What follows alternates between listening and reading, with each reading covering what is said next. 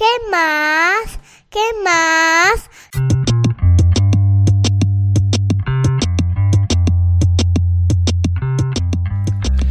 Chamo, esta semana estoy cumpliendo seis años de haberme ido a Ginebra. Ajá. Y me di cuenta porque los, este es un año en el que los días coinciden. ¿Cómo que los días coinciden? Que Bueno, de eso es que, el que- 2 y que- sabes que el, el sábado es sábado. Claro. Que entonces, bueno, pero tú sabes que además uno no se acuerda de las cosas por casualidad, ¿no? Sino que uno, esa es el, ¿cómo se llama? La mente tratando desesperadamente de, de que me aparte del teléfono Claro.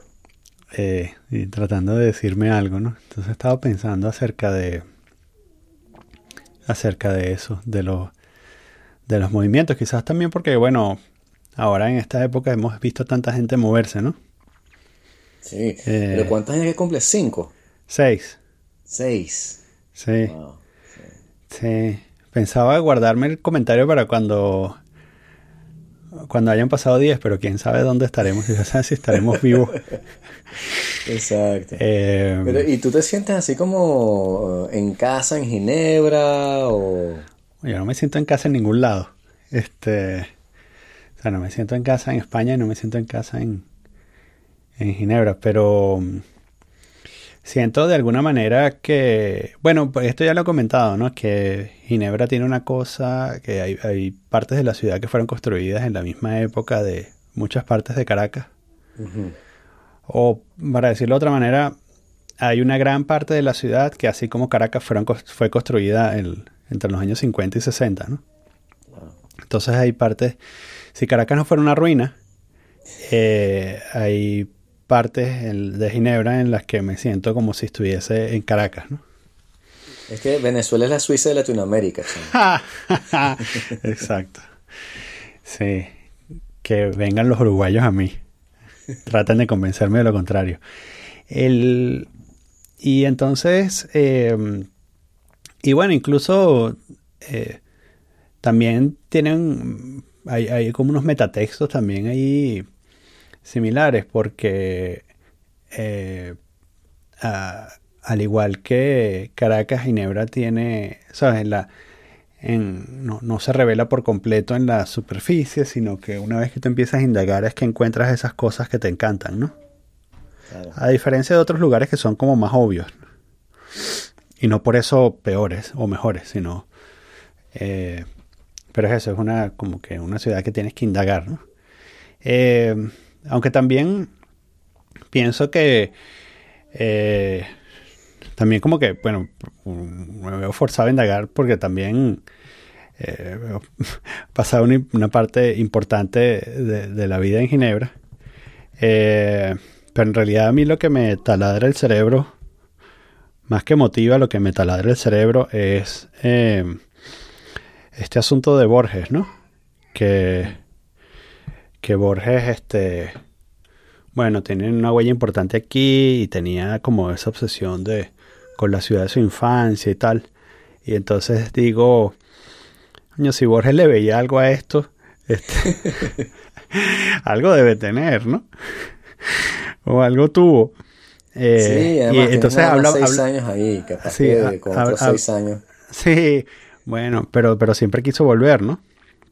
Claro. Y entonces, este, y entonces tiene esta cosa que dice, que además a mí me encanta, de todas las ciudades del planeta, de las diversas e íntimas patrias que un hombre va buscando y mereciendo, eh, Ginebra me parece la más propicia a la felicidad, ¿no? Eh, y eso es quizás la única, Extraño, pero y esa sí, es quizás pero- la única, la única frase de Borges que puedo este, decir textualmente, ¿no? Pero mm, entonces, ¿sabes? La más propicia a la felicidad, en serio. ¿Sabes? Tú, Sí. tú has estado, tú has estado en, tú has estado en Ginebra la mayor parte del año, porque eh, yo puedo entender que el verano sí, porque hay momentos del verano que tú dices, wow, pero, Claro. pero el, el resto del año es bastante miserable, ¿no? Nosotros siempre decimos que eh, vivimos en, eh, en la ciudad más fea de, de toda Suiza, ¿no? Porque tú vas a cualquier otro lugar en Suiza Y, y es fantástico, es limpiecito y, ¿sabes? Y, Sí. es como luminoso y tal. Y en cambio Ginebra es, ¿sabes? Opresiva y... Pero además tiene como esta extraña combinación de opresiva y, y provinciana a la vez. Es que Ginebra no, no sería jamás mi primera eh, selección para ir a Suiza.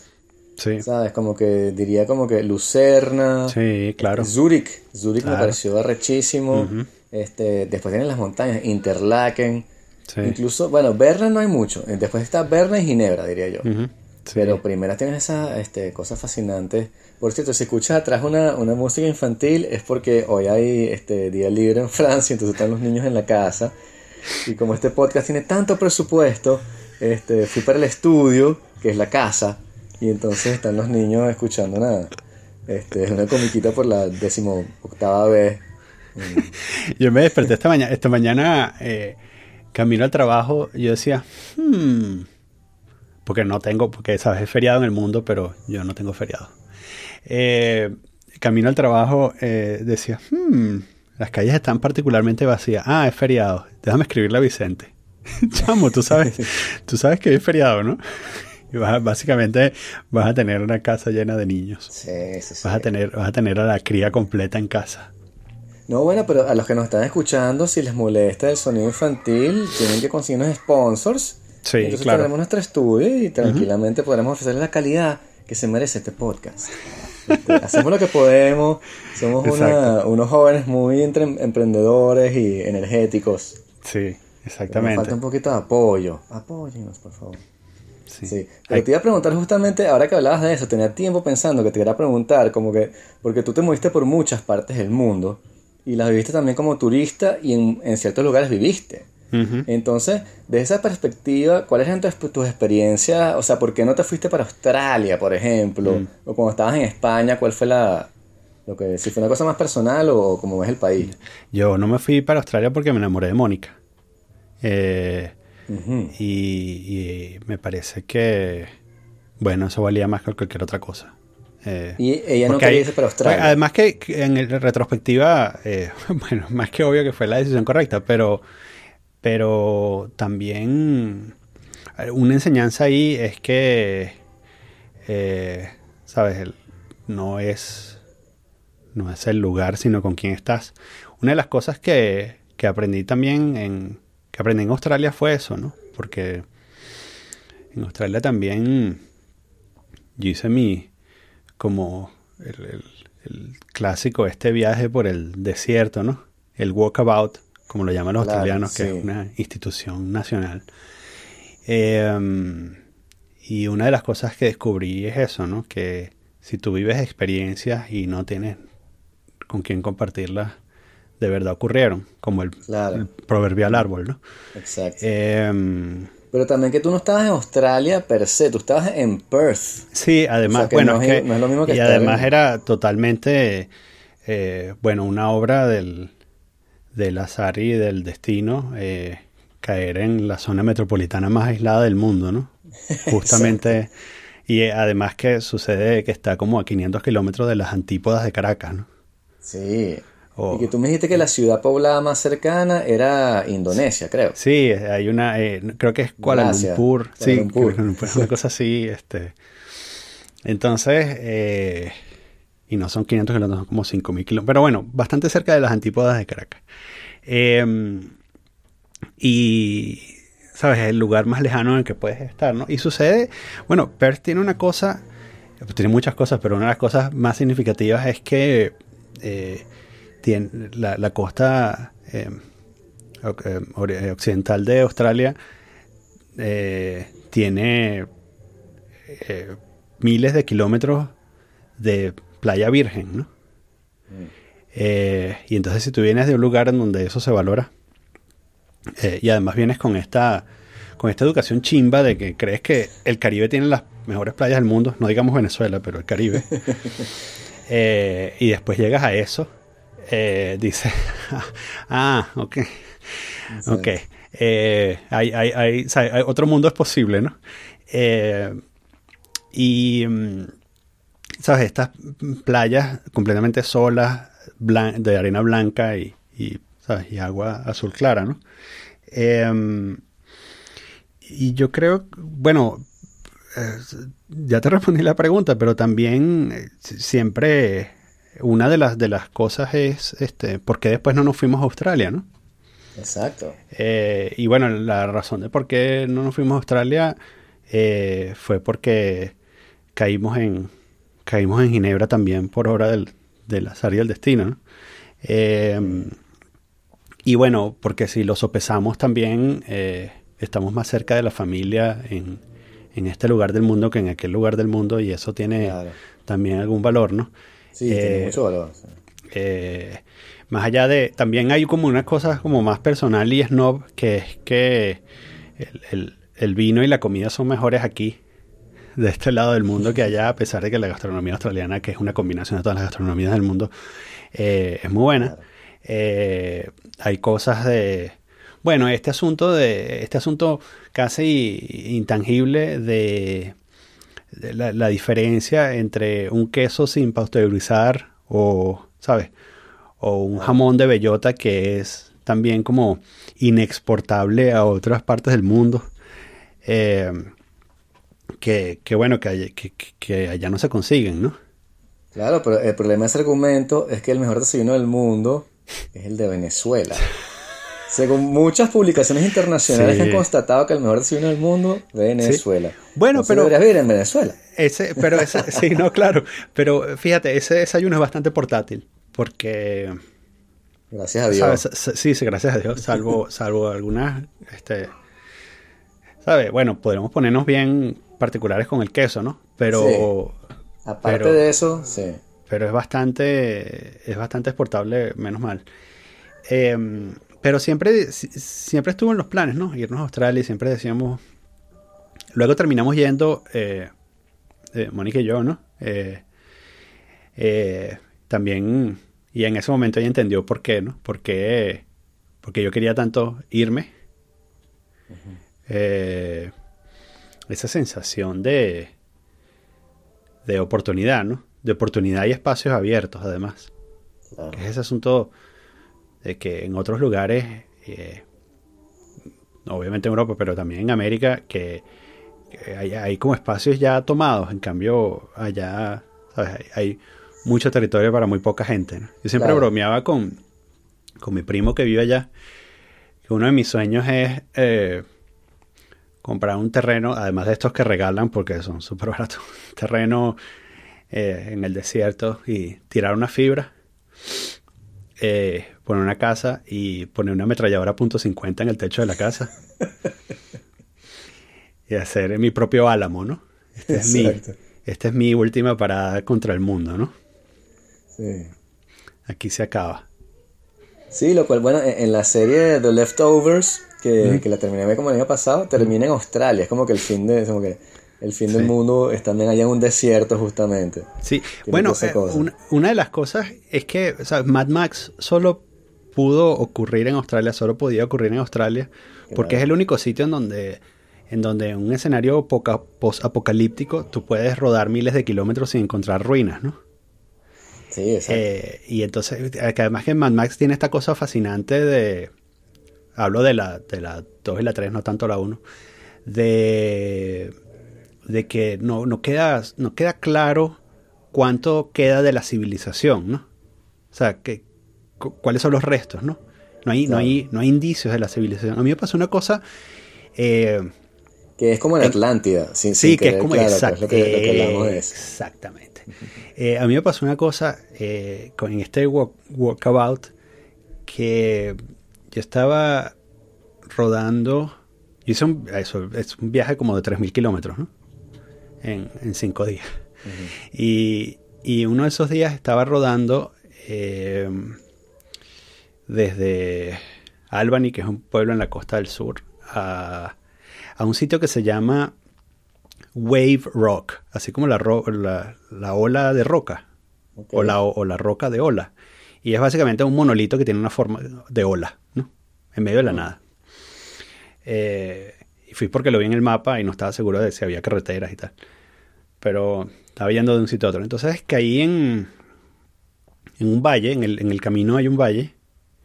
Eh, y es un valle como de 200 kilómetros, ¿no? Tú entras por un sitio y ves las montañas ahí al final, ¿sabes? Como si estuviese... tipo Mad Max, claro. Sí, tipo Mad Max o yo pensaba también como en El Señor de los Anillos, ¿no? Claro. Eh, y entonces, eh, bueno, cuando llevo una hora rodando, eh, por supuesto ya en ese momento no hay FM, o sea, se acabó la radio, no hay AM ni FM porque no llega. ¿Pero esto era 4x4 o...? No, no, era, había carretera, ¿no? Ok. Y entonces me di cuenta de que, bueno, el mundo se hubiese podido acabar en ese momento y yo no me habría enterado, ¿no? Porque la- el único rastro de no, no me había cruzado con un carro en más de una hora. O sea, no, estaba rodando por una carretera de, de dos canales y no me había cruzado con nadie. No había pasado por ninguna casa ni nada, era o sea, solo la carretera y el semidesierto en el valle, ¿no? Eh, y, y no había ningún otro rastro de que, o ninguna otra evidencia de que yo no era la única persona que había sobrevivido. ¿no? Eh, tenía, para este viaje, eh, compré un montón de botellones de agua. ¿no? Tenía el carro, ¿sabes? Tenía, tenía, ah, creo que era 300 dólares en total. Entonces, eh, un carro cinco días y eso fue casi como que 150, una cosa así. Eh, botellones de agua, pan de sándwiches, jamón y queso. Eh, y la idea era eso, gastarme esos 300 dólares, que era todo, lo- el último dinero que me quedaba en el mundo. Eh, porque, y luego, bueno, luego volver a donde estaba y hacer un poco más de trabajo freelance y poder ganar más plata y seguir, ¿no? Pero la idea era eso, ¿no? Eh, o sea, no había margen de error, es lo que quiero decir. Me picaba una culebra mientras estaba meando al borde del camino, mala leche. Eh, bueno, de paso mala leche en líneas generales, porque si estás ah, en medio de la Tienes nada que succionar el veneno, eso es lo que tienes que hacer. Pero eso depende de tu Exactamente. habilidad, tu Sí, flexibilidad. exactamente. Em, y entonces, eh, y bueno, y en sí, claro, ese, ese viaje está montado precisamente con, con toda la intención de, de, de lo que era, ¿no? Un viaje como para despojarme de lo que era la vida anterior, ¿no? Eh, Exacto. este, No, pero, Y- pero no tienes que ir tampoco tan, tan lejos para ver vainas así tan, tan salvajes. O sea, un amigo, un profesor mío de la universidad, había ido para, para la parte sur de Marruecos, que también es el desierto, ¿no? Oh, el sí. Halumi, creo que se llama. Y el tipo estaba ahí andando, entonces es una cosa como medio ferboten ahí prohibida porque llegan tormentas de arena y cubren todo, ¿no? sí. Y los tipos querían llegar a un pueblo y no llegaron, qué sé yo, y al final sucedió que llegó un- una cosa de guerrilla al pueblo y mataron a todo el mundo. Hmm. Y entonces los tipos no llegaron a ese pueblo y se salvaron. Y estaban como 20 kilómetros en, acampando en el desierto. Sin, Entonces, Sin ir, sin ir a zonas de guerra, eh, una de las cosas que me llama la atención es eh, eh, eso, hacer un viaje en carretera desde, um, desde Rusia hasta China, atravesando algunas de las antiguas repúblicas soviéticas, ¿no? claro. Que No, lo que me han dicho que tienes que hacer, que, o sea, que tendríamos que hacer es el, el tren transiberiano. Sí, de Transiberia. Bueno, es que ese es como que el, el clásico romántico, ¿no? Sí, sí, sí. Pero me dijeron que se va como montando la gente y bajando la gente entre Rusia y China. Entonces ves como las facciones como van cambiando. Hmm. Como se va poniendo como más chino, chino, chino, chino, después mongol, mongol, chino. Y debe ser interesante. Es carísimo. Yo averigué una vez y pensé que era una cosa así roots. Y no, es una cosa de hipster así que, que el, el ticket vale como 5 mil dólares, weón. Sí. Y duermes en un tren. Y además que no te bañas, ¿no? O bueno, te puedes bañar. No creo, no. Sí, sí, o sea, duermes en uno de esos bunks de tren así y son como tres semanas, weón. Sí, eso, Oh. eso me, me pone un poco nervioso. Sí.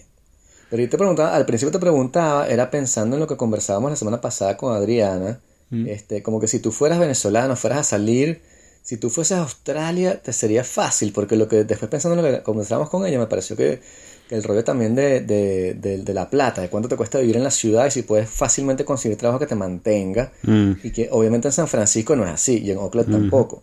sí. Entonces en Australia, si yo me voy así, tipo, me quiero ir y tal, este, eh, funcionaría. Bueno, yo creo que es igual de difícil. ah, ah, que irse a cualquier otro país, mm, no sé, medianamente difícil en comparación con el resto de los países desarrollados. O sea, por supuesto, hay que tomar algunas consideraciones, ¿no? Si sabes inglés o no sabes inglés, eh, y qué tan fácil te puedes adaptar a, otras costumbres y eso. Una cosa que tienen es que son bastante abiertos, a mi parecer, por los que he conocido.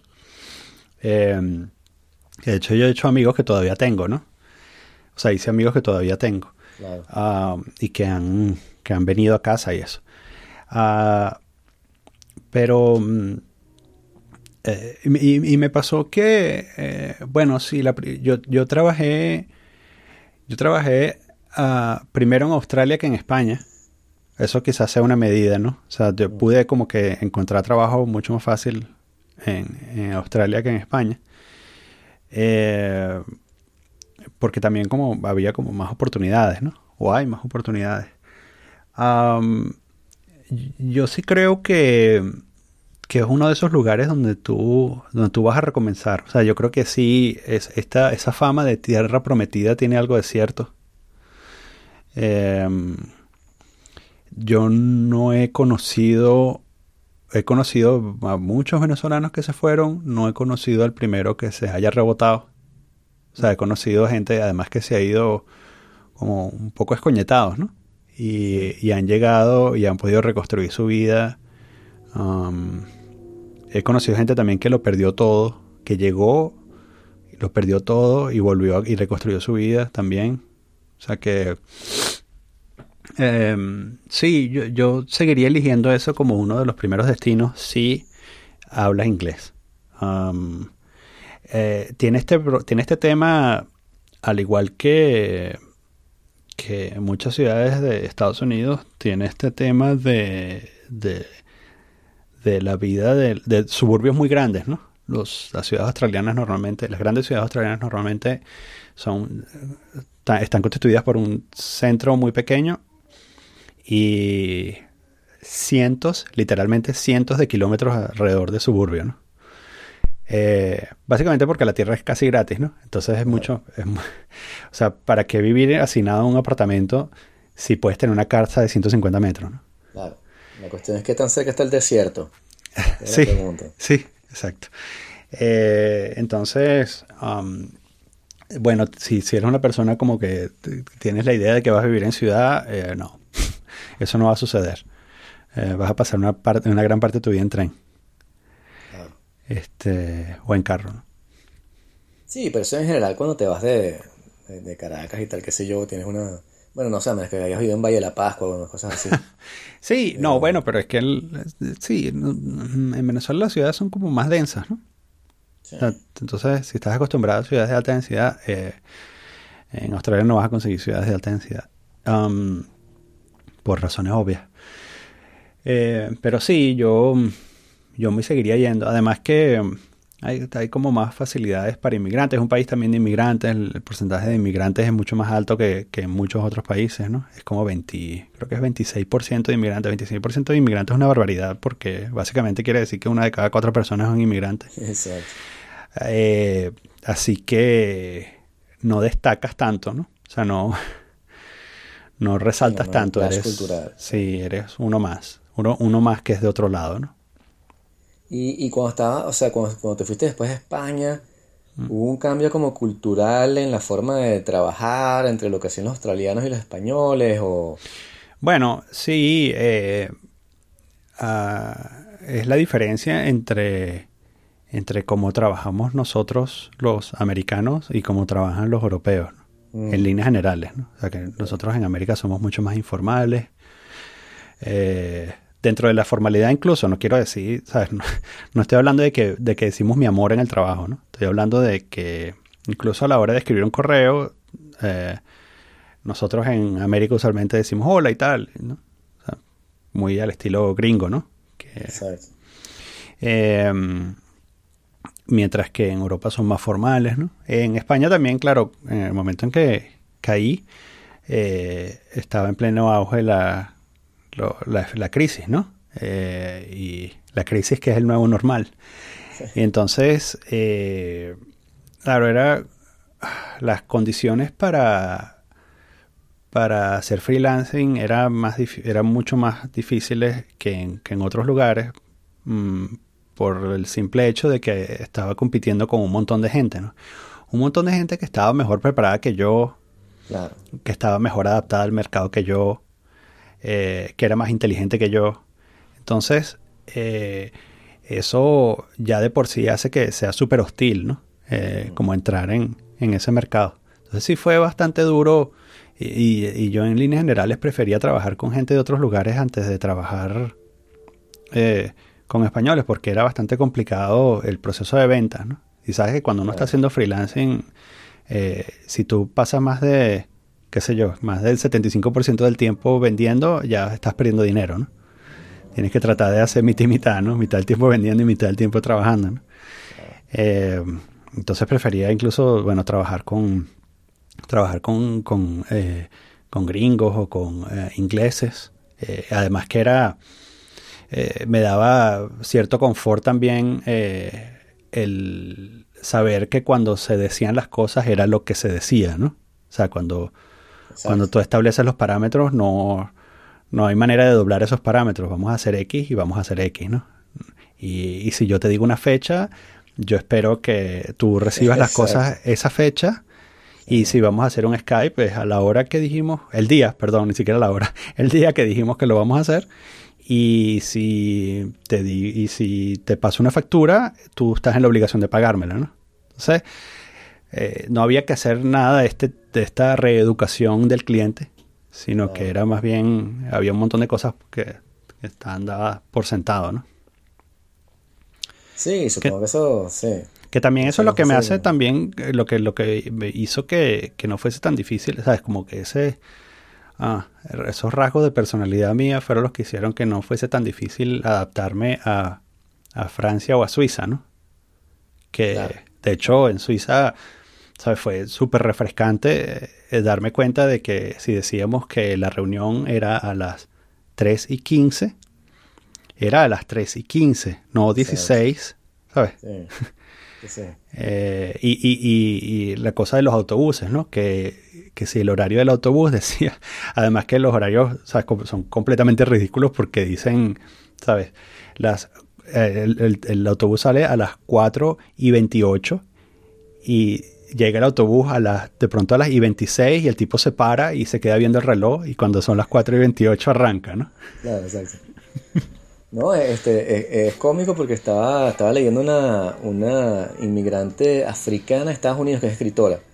Y la tipa decía, y no sin razón, que, ¿sabes? Cuando hay encuentro entre dos culturas, la cultura que tiene la tecnología más desarrollada es considerada dioses por mm. cultura. Entonces ella decía que cuando ella llegó a. Ella primero vino a Europa y cuando llegó y vio los autobuses y que los autobuses hacían eso, las cuatro y media, y las cuatro y media llegaba el autobús, que ella no entendía cómo diablos era posible que eso sucediese y que entonces para ella los suizos, donde fuera que ella estaba, e, eran, eran unos dioses, ¿no?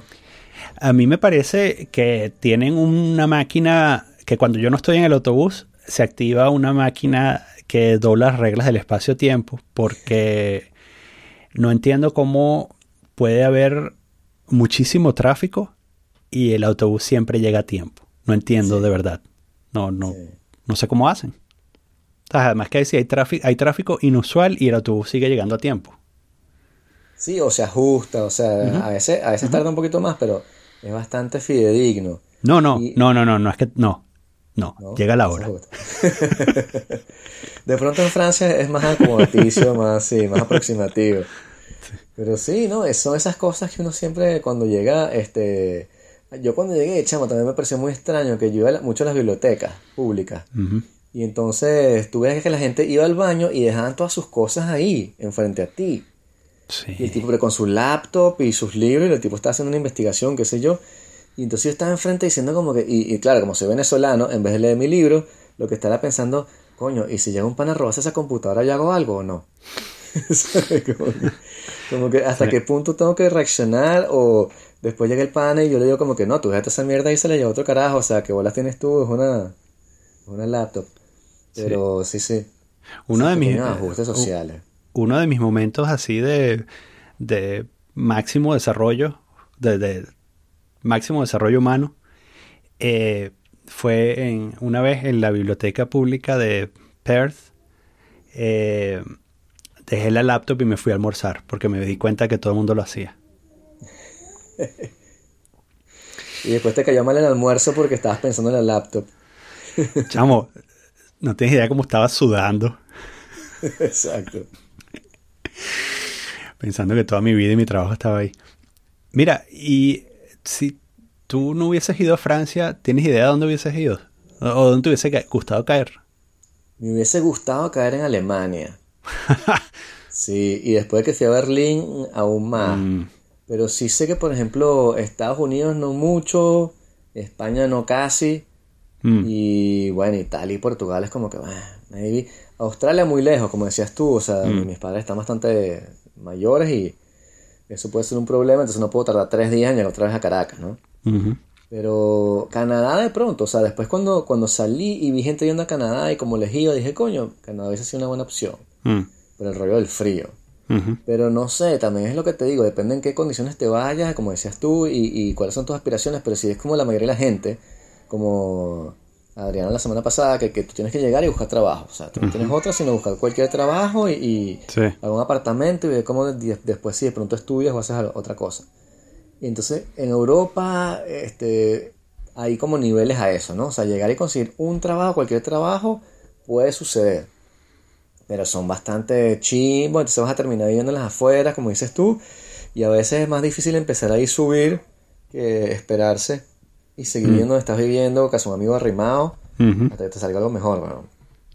Pero, pero es complicado porque también tienes el, el tiempo de adaptación, que, que de lo que tú también estás hablando, como que en Europa el rollo de conseguir trabajo per se implica una serie de códigos y vainas que tienes que manejar, de, de cómo se habla, cómo se escribe la carta de, de motivación y tal.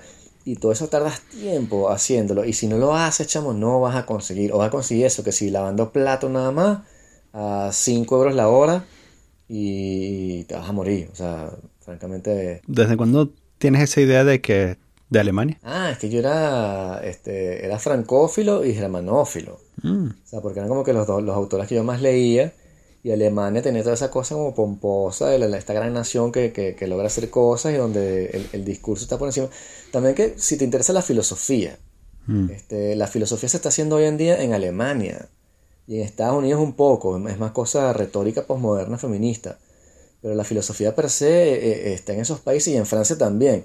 Pero si estás, por ejemplo, para, para España, en España no hay filósofos. O sea, cuando, ¿qué filósofo francés, cuando, cuando español, cuando hablas de Sabatero, cosas así, son tipos que hacen divulgación. Entonces, para ir, si tú vas a España, te van a explicar lo que hacen los filósofos alemanes como Heidegger. Sí. Entonces tú dices, bueno, pero para eso me voy para Alemania y veo lo que los alemanes estaban haciendo con esto. Entonces, era también, yo también salí como que con un rollo de, de, de estudio, más que de supervivencia. Mm. Si me hubiesen dicho como que dónde quieres vivir, tienes que fundar una familia y- y no es tanto por los estudios, de, de pronto hubiese escogido Francia igual, porque tiene ese, esa- ese lado de easy living que, que me gusta. Pero cuando fui a Alemania, chamo, era, era, Alemania era lo que yo pensaba que iba a ser Francia cuando vine para Francia. Wow. Yo, yo fui para allá como en el 2008, creo. Y chamo, o sea, Berlín era una ciudad increíble, o sea, está empujando hacia adelante para salir de, de todo el rollo nazi. Entonces cualquier tipo de arte que no fuera nazi era aceptado. Los tipos lo que querían era ir hacia adelante, había su- muchísima apertura, era barato. Mm. Este, con 200 euros te alquilabas un loft, este, vivías con otra gente, la movida musical es impresionante. Entonces dije, coño, este era como el sitio para, para estar como que pobre, tipo estudiante, sin mucha plata, pero viviéndola bien, ¿no? Sí. Era lo que pensaba que ese París, porque estaba pensando París en los años 20, que no fue donde yo llegué. Ups. Sí. Pero después París no estuvo mal, porque todavía hay un poco de eso. Ahora está cambiando, ¿no? Ahora está mucho más eh, neoliberal. Pero, Sí. Pero en fin, este, España no sé. De pronto cuando fui a Barcelona me dije, coño, aquí me hubiese gustado. Pero Madrid, por ejemplo, nunca, nunca me llamó mucho la atención. Con todo el respeto a la gente que le, que le gusta vivir en Madrid, etcétera, ¿no? Pero, Mm. y- Sí. ¿Sabes? Y además, como, bueno, como nada sucede por casualidad, esta semana eh, me enteré de que Upana tiene un, un apartamento cerca de Alicante, que fue el sitio donde llegué en Ujú. España la primera vez. Y por supuesto, eso tiene que ocurrir la semana en la que estoy pensando eh, eh, acerca de los, de los seis años de Ginebra y eso. Em, y una cosa que sí me pasa es que cuando cada vez que vuelvo, que vuelvo a Alicante, ah, sí siento que estoy llegando a casi a casa. Y eso que no, y eso que no he vivido o no viví mucho tiempo allá, ¿no? Pero es un asunto de. Yo decía que para mí la luz de Alicante eh, era distinta. Ah, resulta que el, nombre um, romano de Alicante eh, es Lucentum, el lugar de la luz.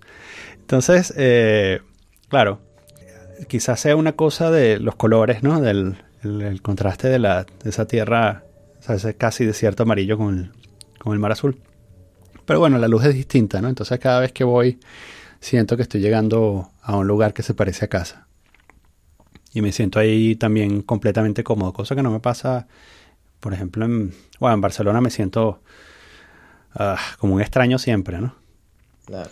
Y en, y en Madrid me siento como, como un ratoncito de la gran ciudad. Cosa que yo pensaba que no iba a decir, pero me agobia un poco el, el tamaño, ¿no?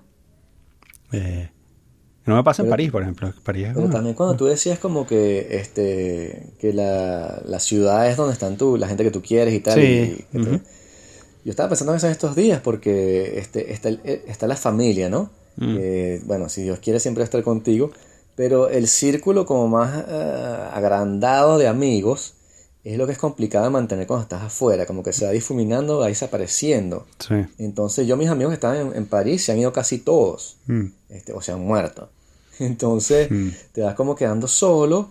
Y lo extraño de todo este proceso es que las pocas relaciones importantes o significantes que tengo las tengo a distancia, como puede ser este podcast, chats con otros panas. Entonces me preguntaba como que te imaginas en el tiempo pasado que la gente vivía estos mismos procesos, porque eh, la vida siempre ha sido más o menos parecida, pero en vez de tener este WhatsApp, estabas escribiendo cartas una vez al mes a tu pana en Caracas. O sea, debe haber sido muy, muy, muy diferente y mucho más distante que lo que es hoy, que estamos como construyendo esta psique en la cual estás como que la gente que está en la ciudad, mis panas que están afuera, mis panas que están aquí cerca, mis panas...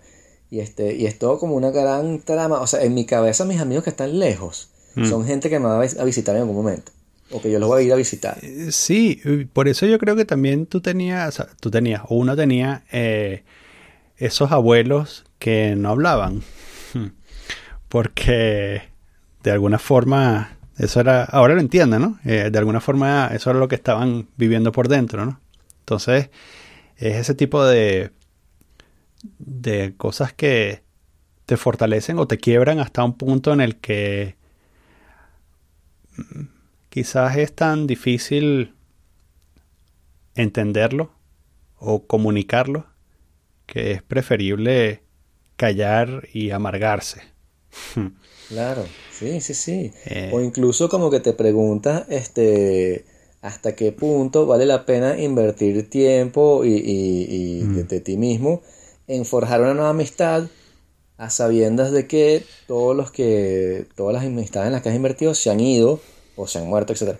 Entonces tú dices, bueno, pues entonces te conviertes en ese antisocial, ¿sabes? Como que el tipo que vivió demasiado y tiene apenas 40 años. y está como en la esquina del bar así que no, no todo.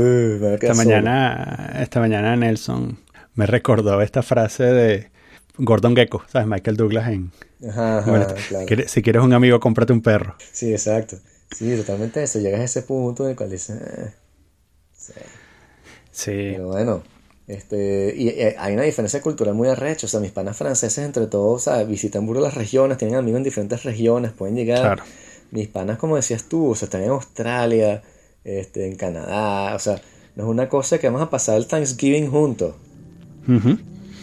Y además, eh, claro, y uno también como se va transculturizando y enajenando un poco también. Entonces, eh, hay como que toda una toda una, serie de aspectos de, nosotros entendemos la vida de una manera distinta al como la entendíamos cuando vivíamos en Venezuela y entonces cada, cuando cada quien se va para un lugar distinto eh, hay como unas distancias insalvables también ¿no? y difíciles de, o difíciles de salvar no difíciles también de comunicar no entonces tú puedes comunicar desde el afecto pero pero hay incluso hasta normas sociales que tú decides erradicar no comportamientos que tú decides erradicar y entonces, ¿sabes? Tú, hay jodas en las que de pronto no te pegas o, o hay comentarios que ya no haces, o comentarios que no te gustan, que antes no te importaban, me parece, ¿no? Que, Claro. eh, eh, o, o incluso también, bueno, eso, la, la- experiencias de, de- de, ¿sabes? Comes cosas distintas, hablas cosas distintas, hablas otro idioma, hablas, eh, Sí. piensas en otro idioma a veces también. Eh, incluso viviendo en un lugar donde se habla tu idioma, ¿sabes? Viviendo en un lugar donde se habla de castellano, piensas en otro idioma porque piensas con las palabras de, de ese nuevo lugar, ¿no? Sí. No, y, y- y también es raro porque a ver, tengo amigos también que los he visto desde que cada quien se fue para otro país, pero entonces como que la historia nueva que construimos se basa toda en lo que vivimos en Venezuela. Es burda raro porque hoy en día han pasado como 20 años y sin embargo cada vez que nos vemos, este, cada, no sé, 5 años, es como que te acuerdas cuando fuimos para la playa y llevamos estas jevas y te que ver, otra vez el cuento de las jevas en la playa. Y, y- no hay cuento nuevo porque no Sí. hemos hecho nada desde que nos fuimos porque el carajo estaba yendo en otra ciudad y yo en otra ciudad y no tuvimos tiempo de hacer nada. Sí. Entonces sí. Es más bien como, ¿te acuerdas cuando me fuiste a buscar en el aeropuerto y tal? Que eso es más- la, uni- la única nueva, la única nueva experiencia, ¿no? Sí, exacto. Sí. Que también es muy gratificante, bueno, cuando tienes panas que, que te visitan o que tú los visitas a ellos o haces algo afuera y construyes una experiencia de pinga.